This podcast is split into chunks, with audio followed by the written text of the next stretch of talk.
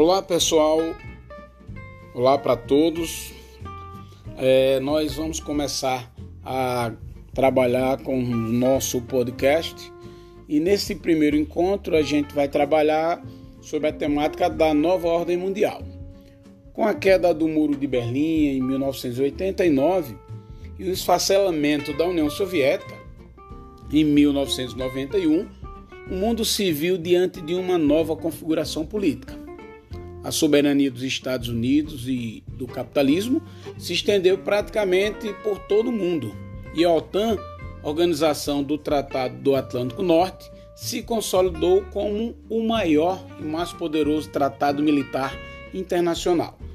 O planeta, que antes se encontrava na denominada ordem bipolar, socialismo, versus capitalismo, né, da Guerra Fria, passou a buscar um novo termo para designar um novo plano político. A primeira expressão que pode ser designada para definir a nova ordem mundial é a unipolaridade, uma vez que, sob o ponto de vista militar, os Estados Unidos se tornaram soberanos diante da impossibilidade de qualquer outro país rivalizar com os norte-americanos nesse quesito. A segunda expressão utilizada é a multipolaridade, multi de muitos, pois após o término da Guerra Fria, o poderio militar não era mais o critério principal a ser estabelecido para determinar a potencialidade global de um Estado nacional, mas sim o poderio econômico. Neste plano, novas frentes emergiram para rivalizar com os Estados Unidos, a exemplo do Japão e da União Europeia. Em um primeiro momento, nós falamos desses dois, mas podemos falar em seguida da China em um segundo momento, sobretudo a partir do final da década do ano 2000. Por fim, temos uma terceira proposta mais consensual, a unimultipolaridade Tal expressão é utilizada para designar o duplo caráter da ordem de poder global, uni de um, para designar a supremacia militar e política dos Estados Unidos, e multi para designar os múltiplos centros de poder econômico. Mudanças na hierarquia internacional nós também podemos comentar. Né? Foi essa mudança acarretada pela emergência da nova ordem mundial foi a necessidade da reclassificação da hierarquia dos estados nacionais. Antigamente costumava-se classificar os países em primeiro mundo, que eram os países capitalistas desenvolvidos, segundo mundo, os países socialistas desenvolvidos, e o terceiro mundo, que seria então os países subdesenvolvidos, os emergentes, como México, Brasil, Argentina, enquanto que os subdesenvolvidos a maior parte deles estão concentrados no continente africano. Com o fim do Segundo Mundo, uma nova divisão foi elaborada.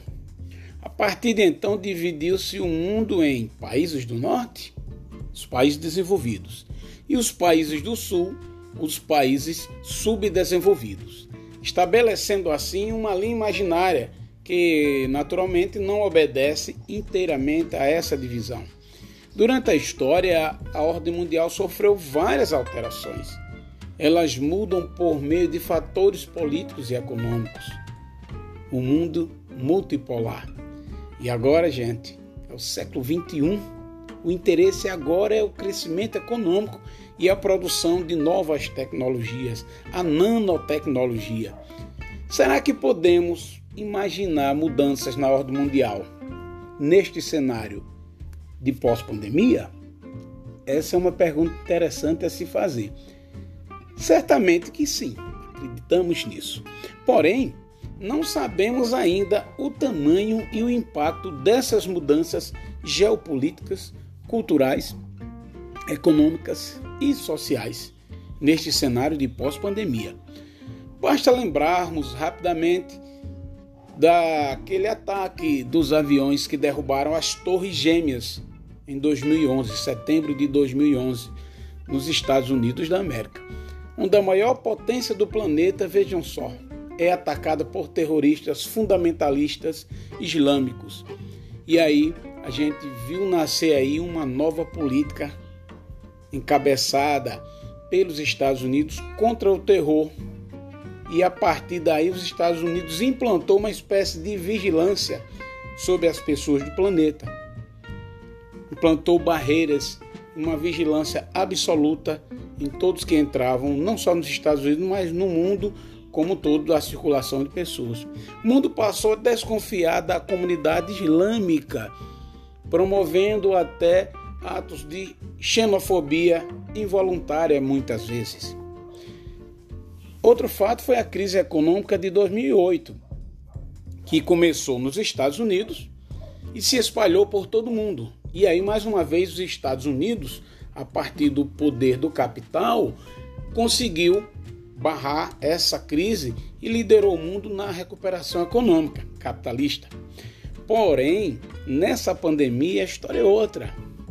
Este mesmo país gigante e poderoso não conseguiu sequer evitar que o coronavírus se espalhasse pelo país sem controle, matando milhares de pessoas diariamente.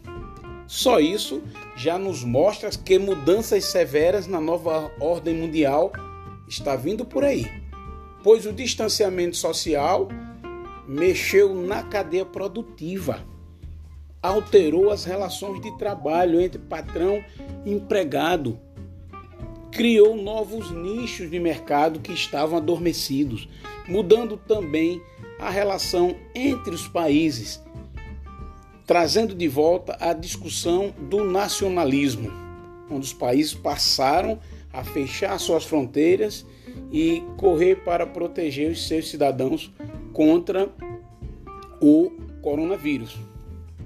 E aí, trazemos à tona os países como a China, a Rússia, Inglaterra e outros que se destacam na produção e insumo de vacinas para combater o coronavírus. Então, só a partir daí, a gente pode fazer a seguinte pergunta: qual será o tamanho da China no pós-pandemia, já que ela é detentora da maior parte dos insumos que são responsáveis e necessários para produzir a vacina.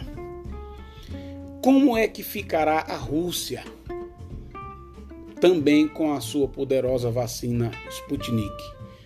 Como ficará a Inglaterra depois desse cenário? Então, quem deteve a tecnologia, quem controlou a rapidez na manipulação dos insumos e das vacinas para combater o coronavírus, certamente está com poder de fogo muito maior do que outros países. E aí a gente cita os Estados Unidos, o gigante do planeta, que não conseguiu conduzir essa, é, essa pandemia né, e para combatê-la de uma forma geopoliticamente inteligente e não teve habilidade, apesar de todo o seu poderio militar, econômico e tecnológico. Bom, gente, é, eu peço a vocês, antes de me despedir, que vão seguindo o meu podcast. Faremos outros episódios dando sequência. E um abraço a todos vocês. Não esqueçam de me seguir, tá ok? Um abraço e até a próxima.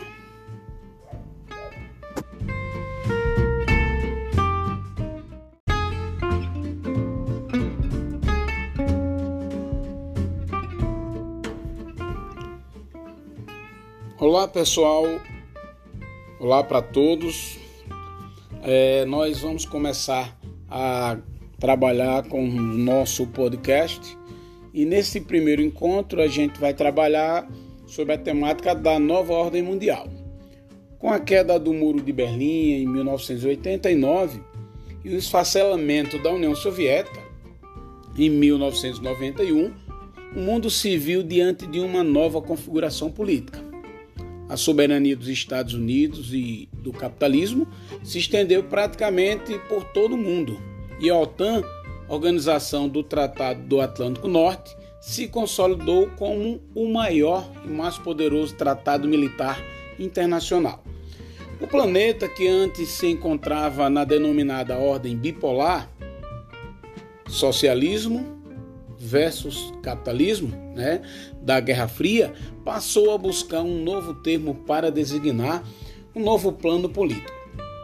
A primeira expressão que pode ser designada para definir a nova ordem mundial é a unipolaridade, uma vez que, sob o ponto de vista militar, os Estados Unidos se tornaram soberanos diante da impossibilidade de qualquer outro país rivalizar com os norte-americanos nesse quesito.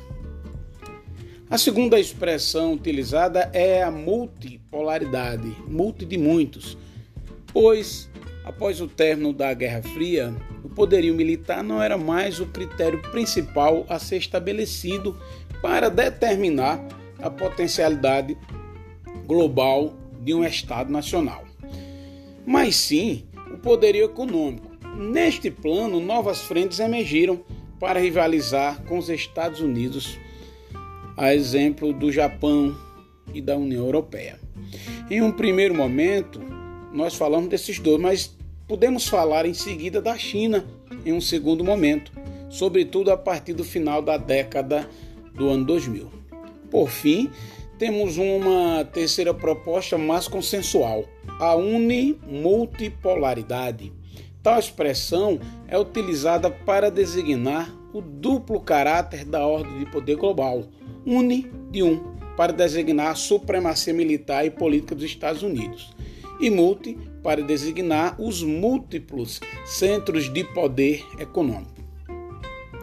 Mudanças na hierarquia internacional nós também podemos comentar. Né? Foi essa mudança acarretada pela emergência da nova ordem mundial. Foi a necessidade da reclassificação da hierarquia dos estados nacionais. Antigamente costumava-se classificar os países em primeiro mundo, que eram os países capitalistas desenvolvidos, segundo mundo, os países socialistas desenvolvidos, e o terceiro mundo, seria então os países subdesenvolvidos, os emergentes, como México, Brasil, Argentina, enquanto que os subdesenvolvidos, a maior parte deles estão concentrados no continente africano. Com o fim do Segundo Mundo, uma nova divisão foi elaborada. A partir de então, dividiu-se o mundo em países do norte, os países desenvolvidos, e os países do sul, os países subdesenvolvidos, estabelecendo assim uma linha imaginária que naturalmente não obedece inteiramente a essa divisão. Durante a história, a ordem mundial sofreu várias alterações. Elas mudam por meio de fatores políticos e econômicos. O mundo multipolar. E agora, gente, é o século 21 o interesse agora é o crescimento econômico e a produção de novas tecnologias, a nanotecnologia. Será que podemos imaginar mudanças na ordem mundial neste cenário de pós-pandemia? Essa é uma pergunta interessante a se fazer. Certamente que sim, acreditamos nisso. Porém, não sabemos ainda o tamanho e o impacto dessas mudanças geopolíticas culturais, econômicas e sociais neste cenário de pós-pandemia. Basta lembrarmos rapidamente daquele ataque dos aviões que derrubaram as Torres Gêmeas em 2011, setembro de 2011, nos Estados Unidos da América, onde a maior potência do planeta, vejam só, é atacada por terroristas fundamentalistas islâmicos. E aí a gente viu nascer aí uma nova política encabeçada pelos Estados Unidos contra o terror. E a partir daí os Estados Unidos implantou uma espécie de vigilância sobre as pessoas do planeta. Implantou barreiras, uma vigilância absoluta em todos que entravam, não só nos Estados Unidos, mas no mundo como todo da circulação de pessoas. O mundo passou a desconfiar da comunidade islâmica promovendo até atos de xenofobia involuntária muitas vezes. Outro fato foi a crise econômica de 2008, que começou nos Estados Unidos e se espalhou por todo o mundo. E aí, mais uma vez, os Estados Unidos, a partir do poder do capital, conseguiu barrar essa crise e liderou o mundo na recuperação econômica capitalista. Porém, nessa pandemia a história é outra. Este mesmo país gigante e poderoso não conseguiu sequer evitar que o coronavírus se espalhasse pelo país sem controle, matando milhares de pessoas diariamente. Só isso já nos mostra que mudanças severas na nova ordem mundial está vindo por aí, pois o distanciamento social mexeu na cadeia produtiva, alterou as relações de trabalho entre patrão e empregado, criou novos nichos de mercado que estavam adormecidos, mudando também a relação entre os países, trazendo de volta a discussão do nacionalismo, onde os países passaram a fechar suas fronteiras e correr para proteger os seus cidadãos contra o coronavírus. E aí, trazemos à tona os países como a China, a Rússia, Inglaterra e outros que se destacam na produção e insumo de vacinas para combater o coronavírus. Então, só a partir daí, a gente pode fazer a seguinte pergunta: Qual será o tamanho da China no pós-pandemia? Já que ela é detentora da maior parte dos insumos que são responsáveis e necessários para produzir a vacina. Como é que ficará a Rússia também com a sua poderosa vacina Sputnik? Como ficará a Inglaterra depois desse cenário? Então, quem deteve a tecnologia quem controlou a rapidez na manipulação dos insumos e das vacinas para combater o coronavírus certamente está com poder de fogo muito maior do que outros países.